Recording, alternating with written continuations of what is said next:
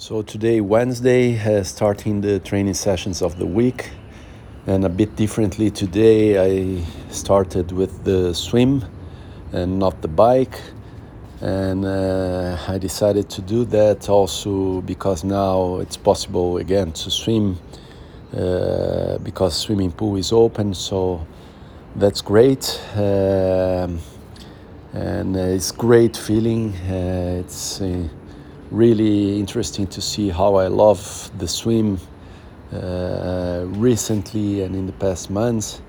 Uh, although swim is not easy for me, maybe it's the most challenging one uh, in terms of uh, technique, uh, how to float and to do the whole technique. But I like it. I, I don't know. Maybe it's it's it's the the water, the feeling of the water. Maybe it's indeed the the challenge of the technique, but uh, I love to do it. I love uh, the the feeling afterwards. Also, maybe the kind of movement with the body.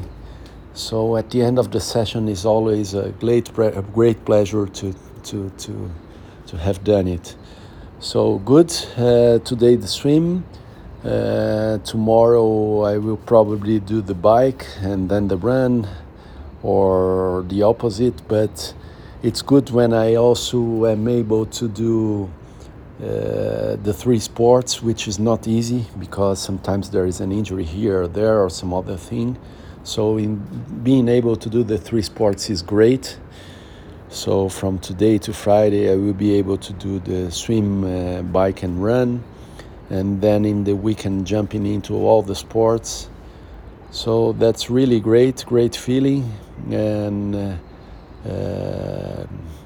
today, a beautiful day uh, coming out. Uh, the sun coming out, although the temperature is quite good, is, is, is quite fresh.